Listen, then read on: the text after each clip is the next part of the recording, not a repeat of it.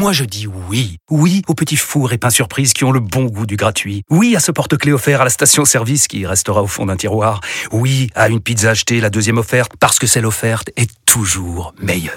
On préfère tous quand c'est gratuit. Chez Skoda, profitez de deux mois de loyer offert sur une sélection de modèles jusqu'au 31 mars. Portes ouvertes ce week-end. Deux loyers offerts après premier loyer en LLD 37 mois sur toute la gamme Skoda, Orenia et Enya Coupé, c'est accord par Volkswagen Bank. Détails sur skoda.fr. Pour les trajets courts, privilégiez la marche ou le vélo. Vous écoutez RMC. RMC, en route pour Paris 2024.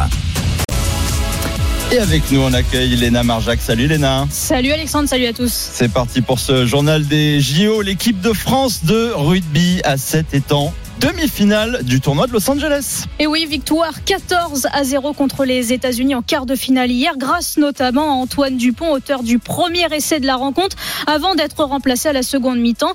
Le Toulousain dispute seulement son deuxième tournoi avec les Bleus, mais passé du rugby à 15 au rugby à 7, il y a quelques adaptations à trouver. Mais Antoine Dupont se sent de mieux en mieux et gère aussi les attentes qu'il y a autour de lui. C'est pas toujours évident d'avoir cette euh, position, de me faire ovationner pour ma première rentrée, alors qu'on savait pas du tout ce que je valais. Donc moi, ça, ça me donne aussi la pression et la responsabilité d'être au niveau. Mais après ça, cette pression et cette exigence-là, je l'ai déjà à 15, je l'ai déjà au quotidien. Et les mecs de l'équipe savent aussi que je suis pas là pour euh, prendre de la lumière, je suis là pour faire partie de l'équipe et, que l'équipe soit le plus performante euh, possible. Donc pour le moment, la cohabitation se passe bien. C'est juste un peu trop de gros plans de temps en temps qui sont un peu pénibles, mais ça va. Demi-finale donc des Français à 23h08 exactement ce soir contre l'Irlande. Et les Françaises aussi sont encore en lice, sorties deuxième de leur poule. Elles affronteront le Canada en quart de finale à 19h14 ce soir, heure française. Le rendez-vous est pris. Et puis après son triomphe hier en Ouzbékistan, Clarisse Agbenienou part en stage au Japon. Et oui, deuxième grand chelem remporté cette année pour la Française. Après celui de Paris il y a un mois, Clarisse Agbenienou repart donc avec l'or cette fois à Tashkent en Ouzbékistan, moins de 63 kilos. Et donc pas de repos pour la direction le Japon. Je vais faire des combats parce que là, c'est vrai que quand on enchaîne deux compétitions, forcément, on s'entraîne un peu moins. Donc là, c'est de refaire du judo, de avoir un peu de fond au niveau judo, de bien avoir cette période d'entraînement euh, jusqu'au monde pour euh, reprendre de la confiance, de la force et pouvoir mettre un peu les deux. Donc là, j'aimerais pour la prochaine compétition, donc je pense les mondes, euh, de mettre la force du Tour de Paris plus la vitesse de Tashkent pour faire un combo incroyable. Et donc, vous l'avez entendu, la prochaine grosse échéance pour Clarissa Agbenienou, ce seront les championnats du monde à Abu Dhabi du 19 au 24 mai prochain. Elle tentera de décrocher son septième titre mondial avant d'aller donc aux Jeux Olympiques de Paris en juillet prochain. Et puis ça, c'est la très mauvaise nouvelle. Hein. La perchiste française Margot Chevrier s'est gravement blessée à la cheville aux mondiaux d'athlétisme. Oui, terrible blessure hein, pour la française alors qu'elle venait de réaliser un premier essai à 4 mètres 65. Margot Chevrier est tombée dans la fosse du sautoir. Elle s'est mal réceptionnée et souffre d'une fracture ouverte du talus, donc au niveau de la cheville. Elle a été opérée en Écosse où se déroulent les championnats du monde d'athlétisme en salle et elle subira une deuxième opération cette fois en France. Mais la meilleure perchiste française a donné de ses nouvelles sur les réseaux sociaux et elle ne lâche pas son rêve olympique. Margot Chevrier fera tout pour se qualifier. Il faudra ce qu'il faudra. Paris 2024, je serai là, est à l'écrit. Et comme une bonne nouvelle hein, pour ces, dans ces mondiaux en salle, c'est le français Juste Kwaou Maté qui repart avec une belle médaille de bronze sur le 60 mètres et c'est sa première médaille médaille mondiale. Et un petit mot quand même de surf, mmh. car un nouveau Français s'est qualifié pour les Jeux Olympiques de Paris. Il s'agit pardon, de Johan Duru. Il récupère le quatrième quota français grâce à sa performance au mondiaux de Porto Rico. Magnifique pour le surf, hein, Sébastien. Vendredi soir, les enfoirés se sont moqués de l'organisation des Jeux Olympiques de Paris et la ministre des Sports elle-même a réagi. Oui, la troupe des enfoirés menée par Michael Youn a ironisé sur l'organisation des Jeux. Écoutez cette musique. Les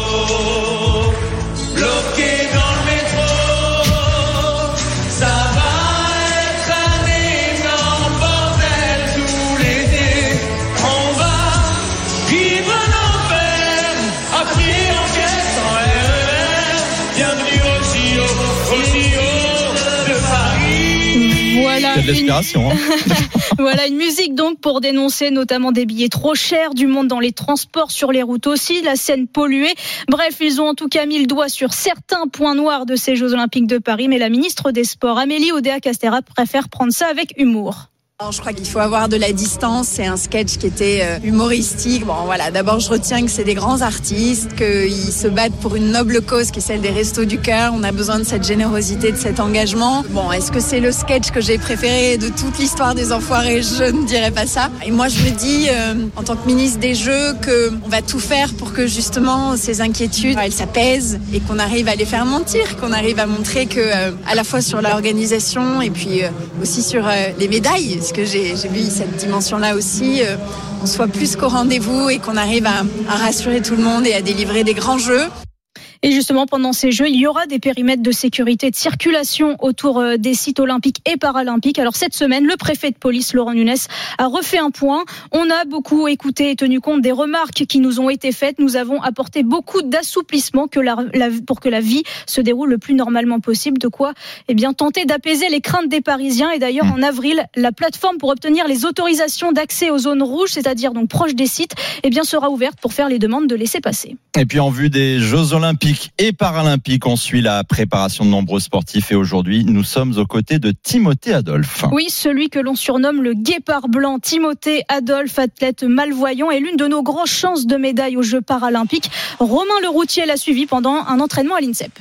En bronze sur 100 mètres et 400 mètres au dernier Jeux paralympiques de Tokyo, Timothée Adolphe veut faire de 2024 son moment de gloire. L'objectif, il est clair. Hein. Pour nous, c'est d'aller euh, chercher euh, l'or, c'est d'aller faire euh, le doublé sur ces Jeux-là. Pour que l'athlète de 34 ans arrive prêt au jeu, son coach Dimitri Demonière a prévu un menu consistant pour celui qu'on surnomme le guépard blanc. Les entraînements actuellement, on est sur 8 à 9 séances par, par semaine. On va bientôt passer sur un, un rythme d'entraînement bien plus soutenu avec deux séances par jour on ne travaille pas pour se faire battre. Au-delà des grosses séances de préparation, la relation athlète-guide est primordiale pour créer un rapport symbiotique. Il y a un lien qui est physique, mais qui est très fort aussi euh, humainement sur la piste, mais aussi beaucoup en dehors, parce que c'est une relation fraternelle en fait qui se crée au fur et à mesure. On peut se dire les choses et on va chercher à s'adapter l'un à l'autre. Euh, c'est courir en miroir, donc c'est être en synchronisation, c'est avoir le même mouvement de bras, la même foulée. Entrer en piste pour Timothée Adolphe dans ses jeux avec l'épreuve du 100 mètres le 30 août prochain pression elle arrivera euh, au moment voulu, on va dire. Moi j'aime bien la pression. Quand il y a un peu de pression, c'est cool. Donc euh, moi, je me nourris de cette pression-là. Mais pour le moment, en tout cas, il reste, il reste du temps, il nous reste du travail à l'entraînement. Ça monte progressivement, mais moi ça va. Timothée Adolphe et l'équipe de France tenteront de battre le record de 45 médailles françaises obtenues aux Jeux paralympiques à Londres en 2012. Et lors de ces Jeux de Paris, donc Timothée Adolphe participera à ses troisièmes Jeux paralympiques et il est en train de décrocher donc sa toute première médaille d'or. C'était en route pour Paris 2024 avec Léna Marjac. Merci Léna.